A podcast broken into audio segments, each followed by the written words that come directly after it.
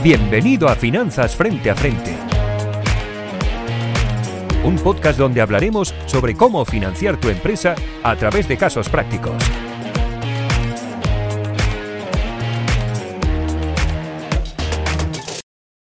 Bienvenidos al podcast de Finanzas Frente a Frente, un podcast que de casos reales eh, y experiencias eh, verdaderas intentamos explicar cómo se financian los proyectos.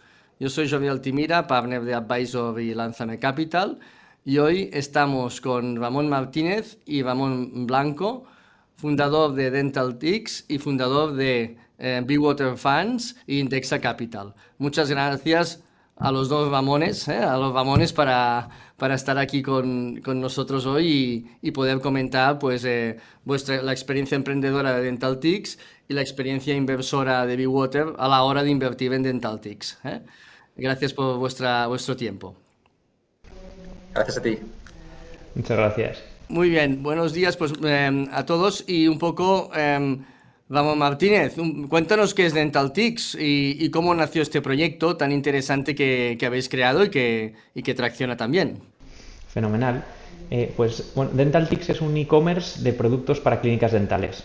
Entonces lo que hacemos en Dentaltics es proveer a las clínicas de los suministros para, para el día a día de su clínica. ¿no?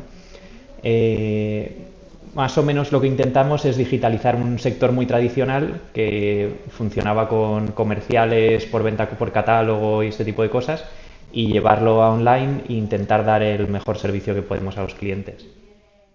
Muy bien. Entonces, ¿en qué momento nació el proyecto? ¿Qué recorrido lleváis actualmente? Bueno, pues el Dentaltix empezó en 2014, o sea que llevamos ya unos añitos. Eh, y, ha llovido desde entonces. Eh, cuando empezamos casi no teníamos pagos por tarjeta, todo era transferencia bancaria y, por ejemplo, eso ha cambiado totalmente. ¿no? Hemos visto mucha evolución en el sector. Bien, un poco, eh, ahora hay una tendencia clara de marketplace B2B, quizá en 2014 no era no era una tendencia mm, tan, tan evidente, ¿no? Es decir, eh, quizá fuisteis bastante pioneros en eso, ¿no? ¿Qué, qué os decían entonces cuando monta, montasteis este marketplace B2B? Eh, em, no era tan habitual, ¿no? Como, como modelo. Eh, ¿cómo, ¿En qué se basa vuestro modelo de negocio? ¿Actuáis de central de compras? ¿Cómo, cómo lo tenéis eh, establecido esta parte? Bueno, eh, cuando empezamos el problema eh, era que los proveedores confiaran en un distribuidor a través de Internet, porque no en el sector no existía. Eh, entonces, el primer problema que, al que nos enfrentamos primero era que los proveedores de entonces pues, o no nos querían vender o les daba miedo vendernos o tal. y luego el problema fue empezar a publicar precios, porque los precios tampoco eran realmente públicos en el sector. Ahora es ya eh, o sea, ahora ya es un estándar que los precios sean públicos, pero cuando empezamos no. Entonces hubo ahí muchas, eh, como muchas luchas que, que, hacer al principio para, pues, para poder eh, publicar esos precios. Em, y lo que intentamos, o sea, lo que intentamos nosotros es proveer de los mismos productos que compraba el odontólogo, pero, pero haciéndoselo más cómodo, sin que tenga que esperar a la visita de un comercial Em, y luego haciéndoselo algo más barato, porque nosotros intentamos ser muy eficientes en toda la cadena eh, y, esa eficiencia se la trasladamos al cliente en un ahorro. Esas son nuestras ventajas. Claro, muy bien. Un poco en este sentido, um, tenéis el circulante a vuestro favor, es decir, podéis cobrar antes y pagar más tarde vuestro proveedor. Es, un, es una palanca de, de crecimiento el hecho de tener un, un, un NFO negativo. ¿Cómo, ¿Cómo, tenéis esa parte trabajada en este sentido? Sí, eh, algo de eso tenemos. O sea, nosotros a los, eh, vamos, eh, de media cobramos como a unos pues 8 o 9 días y a los proveedores pues estamos pagando a 30 y tantos, o sea, un poco más tarde. O sea que sí, sí ha sido para nosotros un componente muy importante para poder escalar el modelo, porque eh, una de las características nuestras es que hemos intentado eh, hacerlo con poca financiación o siendo eficientes eh, y ese ha sido uno de los secretos. Genial, interesante. Cuéntanos un poco más cómo se ha financiado el proyecto. Creo que es un punto muy relevante y muy interesante. ¿Cómo, cómo lo habéis hecho desde el 2014 hasta ahora? ¿De qué forma habéis impulsado a nivel financiero el proyecto? Vale. Eh, pues bueno, nosotros, o sea, lo primero que hemos intentado es como a lo largo del crecimiento perder poco dinero, ¿no? ha sido como la primera clave de, la financiación.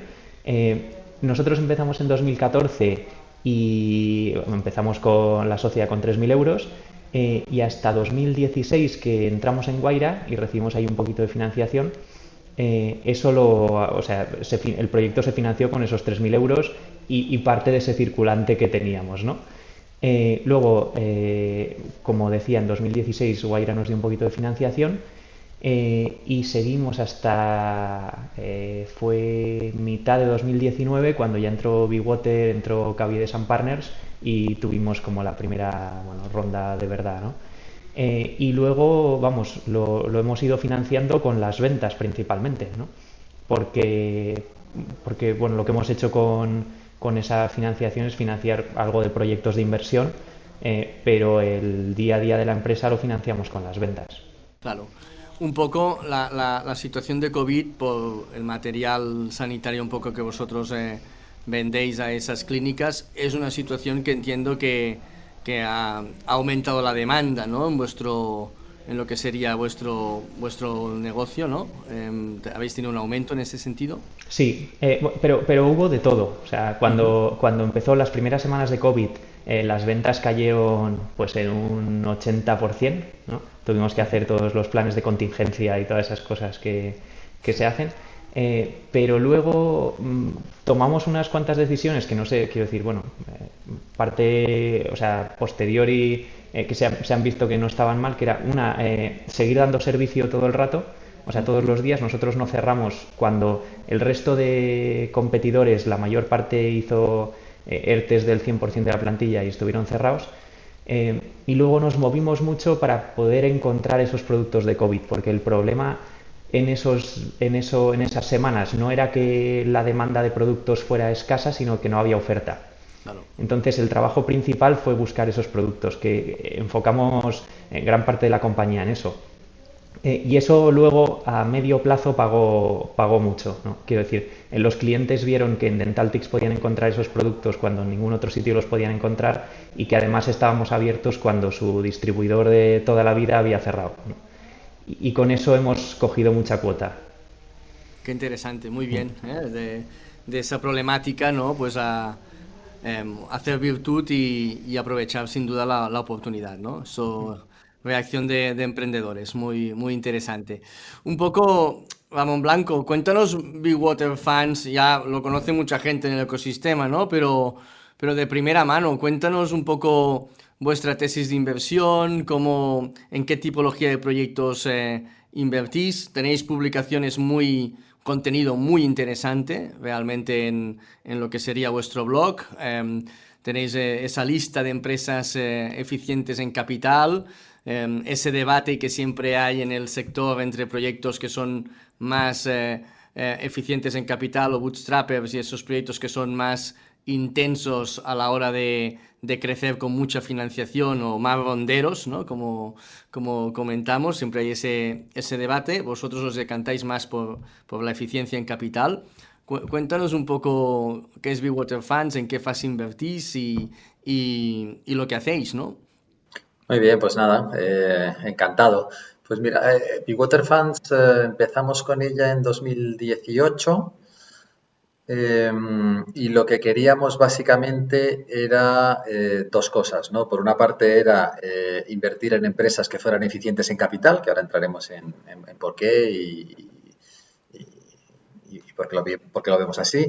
Y lo segundo que queríamos era dotar de liquidez, ¿no? De cierta liquidez o de mayor liquidez a las inversiones en, en empresas no cotizadas, ¿no? Y esto venía de nuestra propia problemática tanto, tanto François como yo, como yo, pues llevamos 20 años invirtiendo en empresas no cotizadas y lo que veíamos es que incluso, incluso yendo fenomenal las empresas, ¿no? Eh, pues los, los, tiempos de desinversión, pues típicamente en España, pues estaban por encima de los 10 años, ¿no? un ejemplo paradigmático es, yo invertí en Idealista en el año 2000, ¿no? Desinvertí en, en, en el año 2014 y no puede haber empresa que haya ido mejor ni que haya tenido más éxito que, idealista, ¿no? Y, eso es un poco por una serie de razones, ¿no? que, si queremos encontramos en, detalle, pero fundamentalmente están adscritos al derecho de, suscripción y de adquisición preferente, ¿no?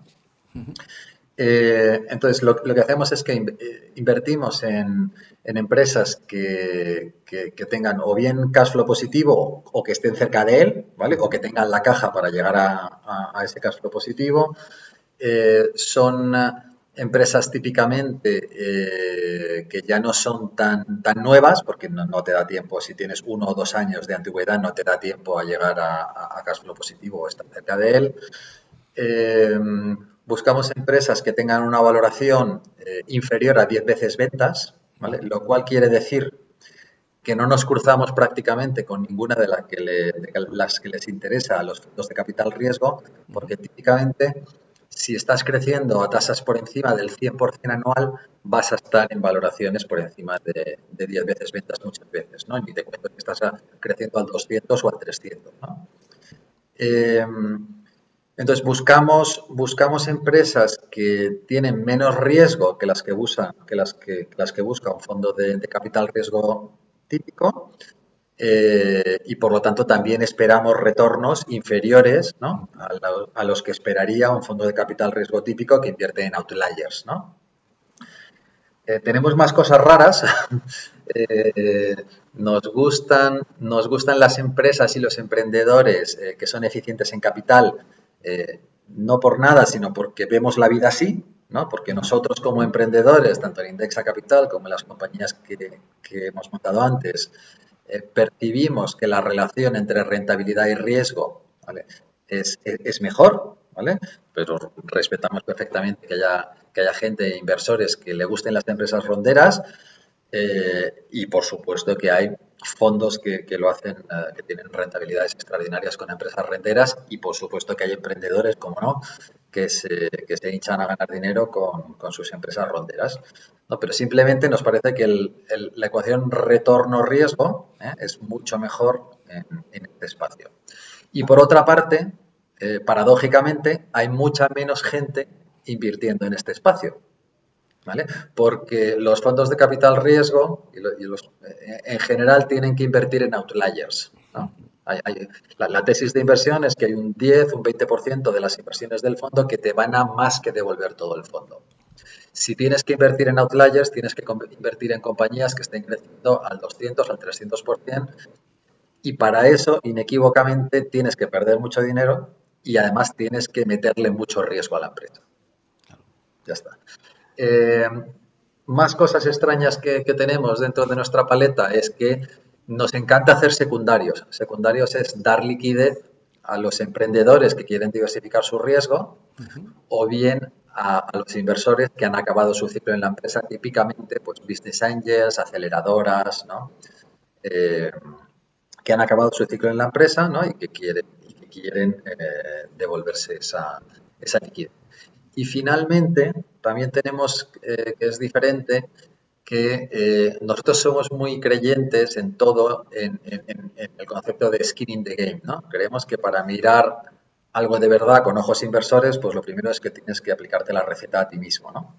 Entonces, eh, en todas las empresas en las que invertimos, ¿no? en todos los fondos que montamos, el 20% del dinero de esos fondos lo ponemos nosotros. El 80% restante lo ponen inversores que quieren coinvertir con nosotros, pero eh, lo primero que, hacemos es mirarlo con, ojos de inversión para, nosotros mismos. Y eso es un porcentaje muy, muy superior al que tienen tradicionalmente los fondos de capital riesgo o private equity. Muy bien, has comentado varios temas muy interesantes que, que me gustaría profundizar, ¿no? Y quizá un poco con, debatiendo un poco con los dos, ¿no? Es decir, el, primer concepto es eficiencia en capital, ¿no? Em, ¿Qué quiere decir eficiencia en capital? ¿no? Porque es un concepto que, que, se habla mucho, pero creo que se tiene que desgranar más. Al final, la eficiencia en capital lo que está recogiendo es un conjunto de eficiencias dentro de la empresa, ¿no? Eh, eh, ser eficiente en vender, ser eficiente en captar, ser eficiente en operar, ¿no? Se está recogiendo un, seguido ser eficiente también, ser bootstrap, ¿no? Ser eficiente en, el, en también el uso del, del capital, pero recoge un conjunto de, de eficiencias. Em, ¿Podríamos desgranar más un poco mm, ese concepto que tanto aparece, ¿no? Que es, eh, hay que ser eficiente en capital, pero ¿qué quiere decir ser eficiente en capital? ¿Cómo, cómo lo ilustraríais? Bueno, yo, yo, yo, o sea, nosotros como lo, como lo vemos, ¿no? Sí. Eh, es eh, básicamente, o sea, la filosofía es que si una empresa puede financiarse con sus propios recursos, ¿no? Pues, pues entonces va a ser una empresa eficiente en capital. Obviamente, si es completamente autosuficiente, pues entonces no necesita inversores. Pero eh, lo que tratamos es de que sean empresas que necesiten lo mínimo posible de los, de los inversores. Y sobre todo, que sean empresas que levanten una ronda para hacer determinados proyectos, por lo que sea, porque tiene que invertir en stock, o porque quiere adquirir una compañía, o porque quiere adquirir un, un, uh, un quiere entrar en un nuevo mercado, pero que esa, esta inversión vaya destinado a un fin después del cual, una vez conseguido, sea autosostenible. Lo cual no quiere decir que de repente mañana Ramón nos diga, oye, que quiero adquirir un competidor en Alemania. Pues pondremos más dinero. pero, pero, pero tiene que ser para un fin. No, tiene que ser un, el levantar rondas no tiene que ser un fin en sí mismo con el objeto de aumentar el tamaño de la empresa. Bien, un poco lo podríamos resumir que la empresa tenga un cash flow operativo eh, suficiente y positivo pero que no, esa autofinanciación quizá no es suficiente como para impulsar un crecimiento mayor en algún aspecto, ¿no? Como puede ser una adquisición, como puede ser pues abrir un mercado, ¿no? Como puede ser una, una, una, visión más expansiva, es decir, invertir en cash flow de inversión, ¿no? Es decir, que ese cash flow vaya, vaya al CFI, ¿no? Como, como concepto. Y también indicaba Ramón un poco que eh, ese debate entre empresas eficientes en capital o más empresas eh, ronderas, donde ese cash flow operativo pues es, es negativo durante mucho tiempo, ¿no? Em, yo tengo siempre la duda de indicabas bien pues que las dos tesis de inversión son muy válidas y que con las dos tesis de inversión se puede ganar y se puede perder. ¿eh? Con las dos tesis de inversión eh, se puede ganar y se puede perder. Pero yo tengo la duda de, mm, a nivel de estadístico, ¿no? Un poco, mm, a nivel de performance, ¿cuál crees que es más, más rentable o a nivel de data? Los fondos que han apostado por la eficiencia en capital o los vehículos que han apostado por la eficiencia en capital o los vehículos que van a una visión más outlier como indicabas. Em, ¿Hay algún tipo de data asociada? Ah, yo no lo he encontrado en esta dirección. A ver, yo te, cuento. Primero, la industria de los fondos de capital riesgo es, una, industria que se llama de curvas, eh, no sé cómo se dice en español, skewed, ¿vale? No son curvas normales, Son curvas que están achatadas por un lado y engordadas por el otro. ¿Qué quiere eso decir? ¿Vale? Que, aunque, que aunque tú digas la media de los fondos de capital riesgo en Estados Unidos da el 15% anual, eso no quiere decir que la mitad de los fondos den esos retornos. ¿vale? Lo que quiere, en realidad lo que ocurre detrás de eso es que hay un 20% de esos fondos, ¿vale? que dan retornos muy superiores a la media, del 20, del 25% anual, pero hay un 50% de los fondos, ¿vale? Que no da ningún retorno. Claro. ¿Vale? Esa es la realidad, ¿vale? ¿Por qué la industria es así? Porque por diseño, ¿vale? Se están buscando, se están buscando eh, compañías que puedan ser muy grandes, muy grandes, muy grandes. Estás buscando, por, por, resumir y caracterizar, estás buscando encontrar el próximo Google, encontrar el próximo Facebook, encontrar el próximo Spotify, para eso le tienes que meter mucho riesgo y mucho capital. Entonces, em, los fondos que están en el primer cuartil de esa industria, de la industria del capital riesgo, ¿vale? típicamente Dan, dan retornos, por supuesto, de dos dígitos, ¿vale? pero muchos de ellos cercanos o por encima del 20% anual. ¿vale? Vaya, vaya por delante eso. Eh, pero le estás metiendo mucho riesgo. Y pero hay un 50% de, posibilidades para tus inversores de que no obtengan ningún retorno y en muchos de esos 50% de que los retornos sean negativos y muy negativos. ¿vale? Eh, sobre eso sí que hay mucho dato. Bien. Entonces, sobre, sobre, sobre fondos que inviertan en empresas eficientes en capital, no hay datos, ¿vale? Porque eh, paradójicamente es una tesis que no encaja muy bien con los fondos de capital riesgo, que tienen que buscar estos outliers, ¿no? Nosotros no buscamos outliers, sino buscamos empresas que tengan un equilibrio entre la rentabilidad y el riesgo, para entendernos. No necesitamos que ninguna empresa se venda por 100 veces lo que hemos invertido, ni por 50 veces ni por 25 veces. Nosotros buscamos invertir y que esas empresas se vendan pues por 3, 4, 5 veces lo que hemos invertido. ¿vale? Sin embargo, en un portfolio típico de capital riesgo, aproximadamente el 50% de las empresas se van a ir a cero. Nosotros esperamos que en nuestro caso pues no haya más de un 10% de las empresas que se vayan a cero. Entonces son, son, son, cosas, son cosas diferentes. Y lo otro que te quería decir es, nosotros estructuralmente le vamos a dar menos rentabilidad al inversor ¿vale? que, el que, el que es capaz de seleccionar el 20% de los mejores fondos de capital riesgo. ¿vale? Nosotros, o sea, si estos fondos dan del 20 para arriba, nosotros aspiramos a dar un 15%. ¿vale? Lo que pasa es que eso, como los fondos, los tienes que medir por el riesgo que asumes. Es decir, la relación riesgo-retorno em, sería en este caso pues eh, mejor en vuestro caso. ¿eh? Es decir, eh, un poco. Bueno, está a demostrar, está por demostrar, pero es la tesis en la, que nosotros creemos. Es la tesis que os apoyáis. Muy bien.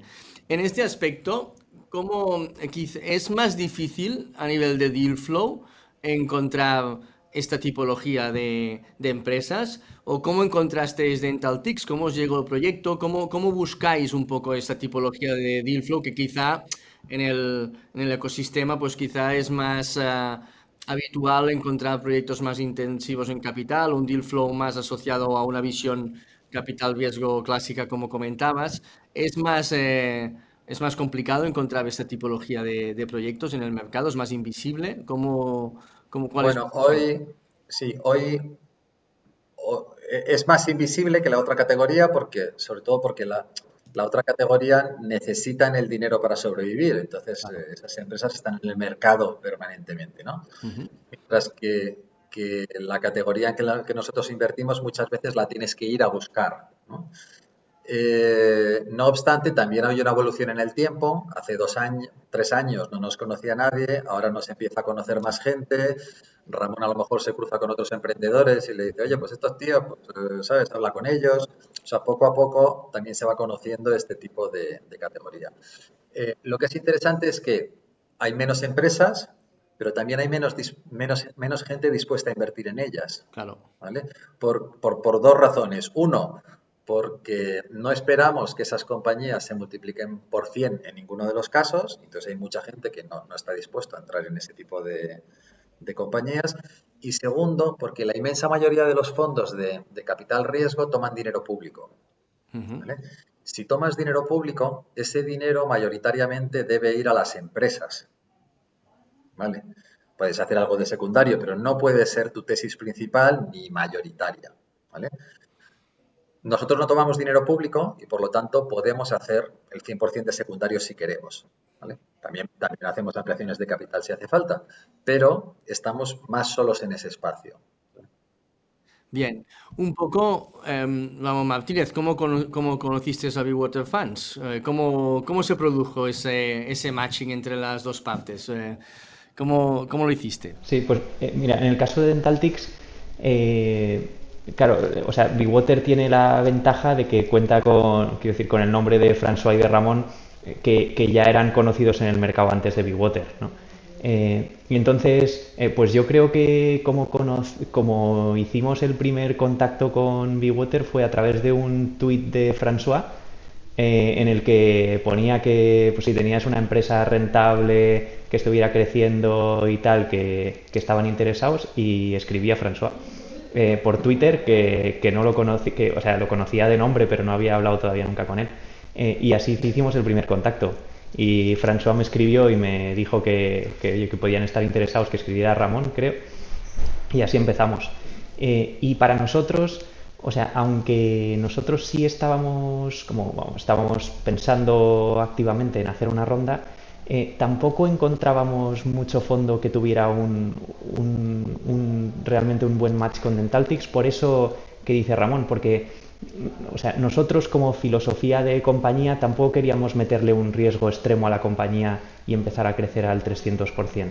Eh, y eh, y, empezar a perder dinero sistemáticamente con las operaciones o empezar a gastar mucho más en marketing de lo que nos resulta rentable gastar. Eh, eso para nosotros, eh, o sea, esta, esta filosofía que tenía Water de eficiencia en capital a nosotros nos encajó mucho. y luego el tema de poder hacer algo de secundario para nosotros también fue muy interesante. Porque, porque es una manera, es de las pocas maneras en las que podemos diversificar el riesgo, ¿no? que lo tenemos, claro, todo metido en Dentaltics. Ya nos pasa ya a los emprendedores esto, a todos los emprendedores, allá todos, los, todos los huevos en el mismo en la misma cesta allá tenemos. ¿eh? Ya es interesante. Yo creo, hombre, esto que es muy muy muy muy interesante que fuera a través de un tweet, ¿no? Fue una estrategia prácticamente inbound de captación, ¿no? Cada vez me doy más cuenta que el mundo financiero capta deal flow o capta proyectos con estrategias de ventas B2B. ¿eh? Es decir, em, o bien hacen outbound y van a buscar proyectos, o, o bien tienen un gran contenido inbound, em, como es el caso de Big Indexa. Realmente el contenido es eh, eh, muy interesante y, eso pues capta, capta la atención. O bien es otros emprendedores que referencian, ¿no? El referenciado clásico, el boca a boca clásico, o el prescriptor de toda la vida, ¿no? Oye, otros inversores, ¿no? Es decir, que que te prescriben. Al final, es una metodología bastante, bastante B2B sales, ¿no? Es decir, em, la, captación de deal flow, en este caso en, un tweet, ¿no? Muy bien. Eh, un poco, Ramón Blanco, ¿qué, qué, os fijasteis en Dentaltics para invertir? ¿Cuáles fueron los, los patrones que dijisteis? Em, está muy bien hablar de tesis, ¿no? Muchas veces hablamos de tesis de inversión, pero es verdad que es, eh, a veces los conceptos son muy abstractos, ¿no? Es decir, em, Hombre, pues todo el mundo habla que tiene que haber un buen equipo y compensado, ¿no? Pero claro, es que... Pero, pero realmente esto cómo se traduce, ¿no? Eh, esa traducción en este caso concreto que tenemos aquí, que es, eh, que es mm, ¿en qué, qué parámetros evaluasteis para, para decidir la inversión en este sentido? A ver, nosotros no, en esto no hemos inventado nada, ¿vale? Esto, sea, nosotros partimos más o menos de un, de un, template, ¿no? Que se estudia, por ejemplo, se estudia en Harvard, ¿no? En Entrepreneurial Finance, que es, o sea, miramos tres cosas, que es de, people, ¿no? las personas, de opportunity, ¿no? Como, como, es el mercado, qué es lo que está pasando ahí, si, si, si, tiene una ventaja competitiva o la puede tener, ¿no? Y finalmente de deal. De deal es cuál es el precio fundamentalmente, ¿no? Mirando el, equipo, pues nosotros lo que veíamos era que, eh, Ramón y Bea, pues que eran dos personas eh, formadas, que, eran universitarios, que tenían su, MBA. Y no es que no pueda haber emprendedores que, no puedan ser formados, pero, pero hay cierta correlación entre, entre formación y, éxito. Y, bueno, pues en este caso eran puntos positivos, obviamente. Luego lo que miramos es que sean, que, sean personas que cuando vienen maldadas, que a todos los emprendedores nos vienen maldadas, nos vienen cornadas de, vez en cuando, pues que sean personas que, oye, que se puedan bandear, que puedan, que puedan eh, pues, entrar en el modelo de negocio, virar de... ¿no? Y, eso lo ves pues conociéndoles y, hablando con ellos. Eh, luego, por supuesto, miramos que, nos parezca que son honestos, ¿no? lo cual en este caso, desde luego era. Luego miramos la oportunidad, ¿no? Eh, la oportunidad es, oye, ¿cómo? Eh, en este caso la oportunidad era, era muy clara porque es un, es un sector completamente físico, todavía hoy, eh, donde se hacen las cosas como en los años 80, con, con, un distribuidor que va visitando a las clínicas y con un mayorista que le vende al distribuidor que va visitando a las clínicas y con, con notas de gastos con, con, Excel y con facturas que están automatizadas. Entonces hay, hay, una gran oportunidad de digitalizar un sector como se ha hecho en muchos otros, en muchos otros sectores. ¿no? Y finalmente lo que miramos es el precio. Bueno, pues el precio nos, nos, parecía, nos parecía razonable, ¿no? Eh, que siempre es importante también a la hora de, invertir. Y luego pues miramos algunas otras cosas más específicas como eh, pues como nos gustan las compañías eficientes en capital y nos gustan los emprendedores eficientes en capital, porque, porque si son capaces, la tesis es que si son capaces de cuidar de su dinero, también cuidarán del nuestro. Eh, bueno, pues eh, fuimos a, ver a, Ramón y a, y a Bea, ¿no? Y nos encantó lo que vimos, ¿no? Lo que vimos era pues una sociedad que la habían montado hacía tres años con, con nada de dinero, que había pasado de facturar 200.000 euros en tres años a facturar 3 millones y medio y que era un negocio de bajos costes y entonces lo que tenía es que tener toda la cadena de valor con costes muy bajos ¿no? para que esa ventaja pueda ser sostenible en el tiempo. Y nos encantó porque tenían, o sea, tenía un montón de becarios en vez de tener gente contratada, eh, tenía unas oficinas eh, eh, de un aspecto mejorable, eh, con todo, con, con las cajas eh, eh, y los paquetes al lado de donde estaba la, gente trabajando, lo cual demostraba que eran unos emprendedores que miraban mucho, mucho por sus costes, que es lo que se le pide a este negocio, ¿no? en el concreto el que está, en el que está Ramón. Y entonces, pues eso nos, nos, nos encantó y nos encajó. Muy bien, perfecto, ¿no? Es decir, realmente los dos buscabais, eh, fue un matching muy, muy, muy bueno, ¿no? Bendito, bendito tweet el de, el de, el de François. ¿eh? Muy bien.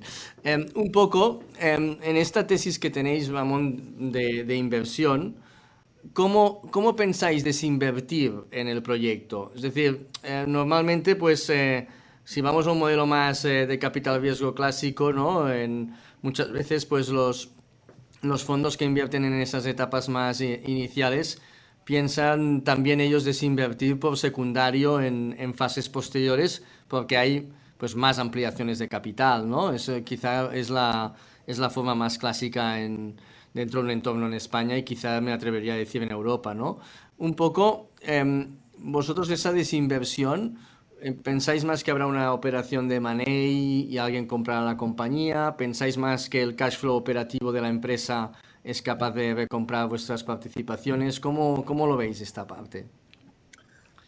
Eh, a ver, una de las ventajas de, del modelo, de nuestro modelo es que tenemos menos prisa que un fondo de capital riesgo. ¿vale? Claro. Eh, ¿Por qué? Porque primero, los fondos que montamos son una cosa que se llaman evergreen. Evergreen quiere decir que no tienen, no tienen límite temporal. Bien. ¿vale?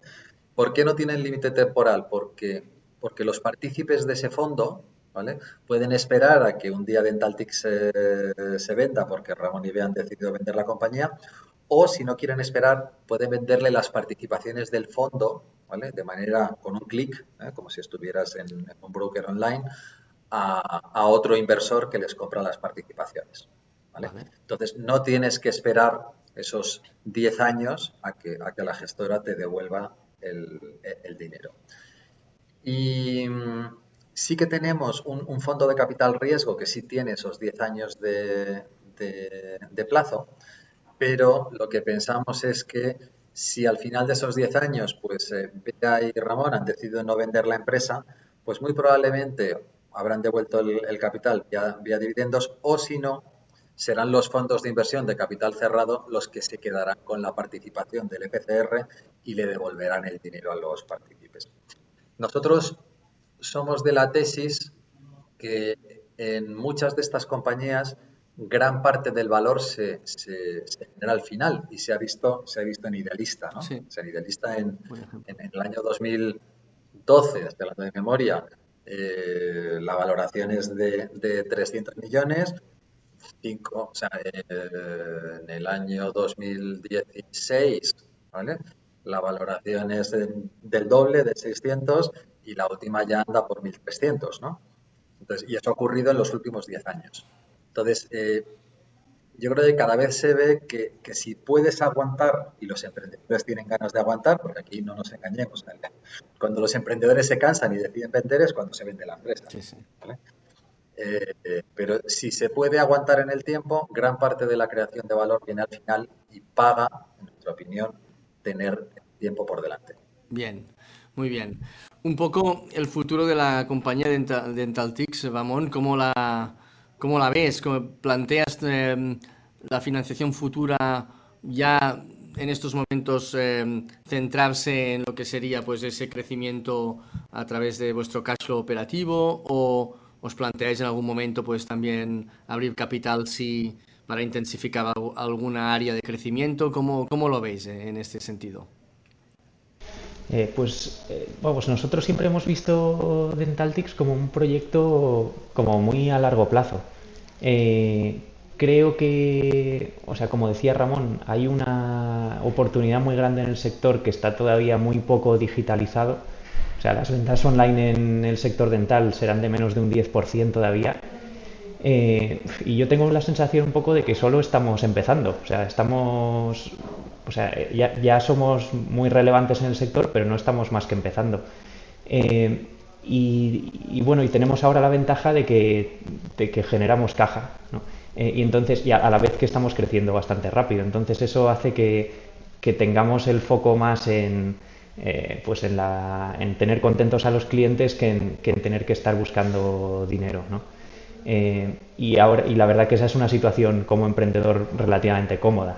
Espero que dure eh, porque, porque así puedes poner el foco en proyectos más de largo plazo y no tener que, que estar mirando pues, las métricas de un mes a otro para, para una ampliación de capital cercana. Así es como veo yo un poco la cosa. Por eso también la tesis de, o, la, la, lo de que las participaciones del fondo de Water puedan venderse y los inversores tengan liquidez eh, para nosotros también era una cosa bastante decisiva porque eh, no teníamos el horizonte temporal cerrado de que tuviéramos que devolver una inversión en tantos años. O sea, yo, yo entiendo Bigwater como, eh, como, como un, casi como si la, o sea, salvando todas las distancias, pero como si la empresa estuviera cotizada ¿no? y hay inversores que pueden entrar y salir. Entonces nosotros lo que tenemos que ir haciendo es aumentar el valor de esas participaciones haciendo que la empresa cada día valga más. Y esa es como nuestra misión como gestores.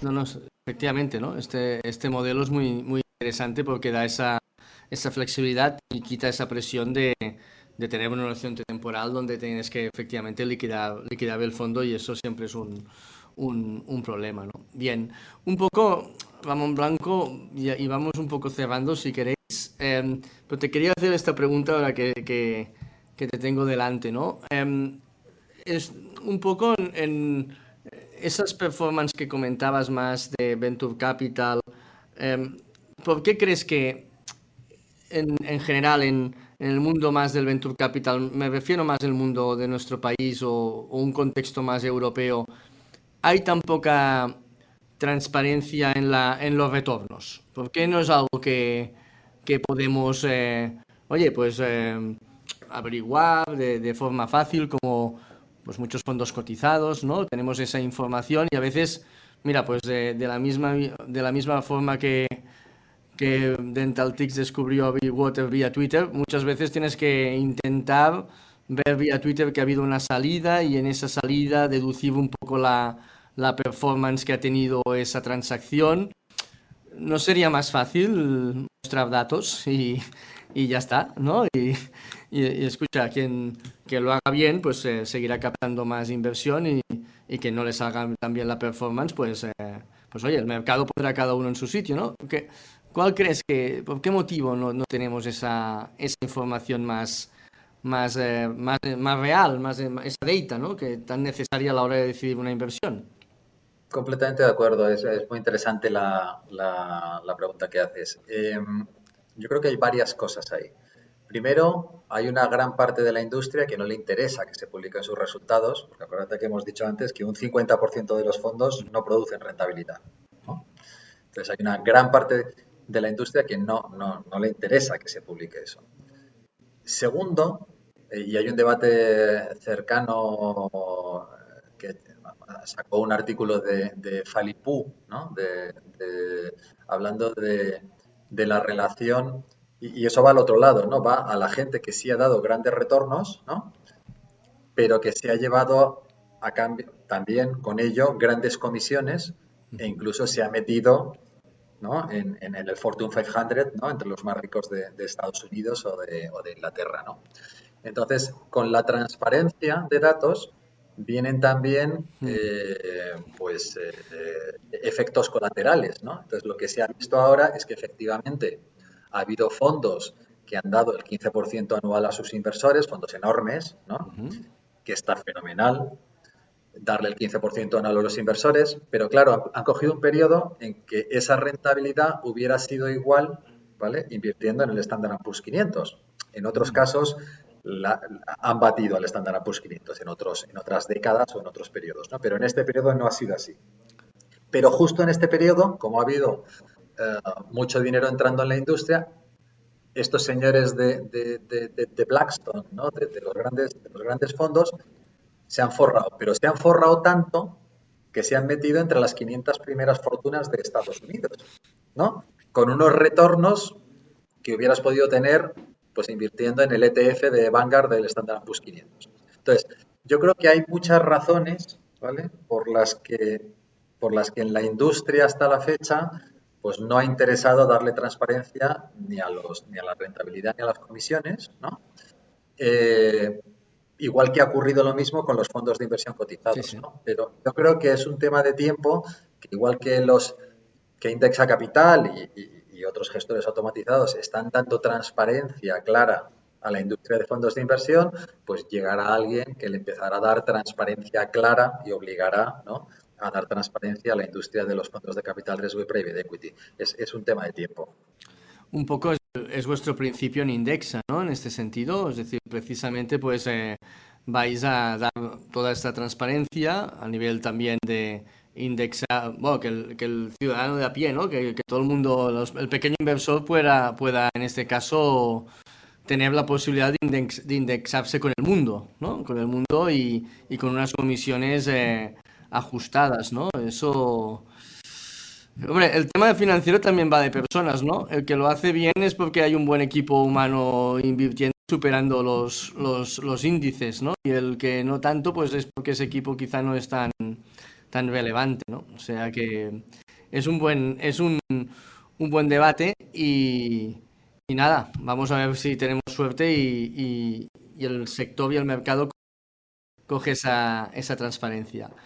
Y ha sido un placer. Muchas gracias a los dos por ilustrarnos eh, tanto vuestro proyecto Dental Tics como vuestra tesis de inversión en, en Big Water. Muy interesante. Yo creo que eso abre el espacio a a una tipología de, proyectos que, pues bueno, pues que no tenían quizá em, esa, esa, cobertura, ¿no? Quizá un family office cubría más esa, esa, esa, etapa, ¿no? Pero igual, pues no tenían elementos tan interesantes como como lo que habéis comentado de pues bueno elementos de secundario elementos de no tener em, temporalidad a la hora de desinvertir es decir elementos que que es una muy buena propuesta para, para muchos emprendedores que pues, no tienen esa, esa intensidad de, de, crecimiento tan agresiva. ¿no? O sea que eso también, y que tienen pues, todo el sentido de ser financiados. ¿eh? Muchas gracias a los dos por, por la charla. Muchas gracias a ti, Jordi. Gracias a ti por invitarnos. Merci, gracias.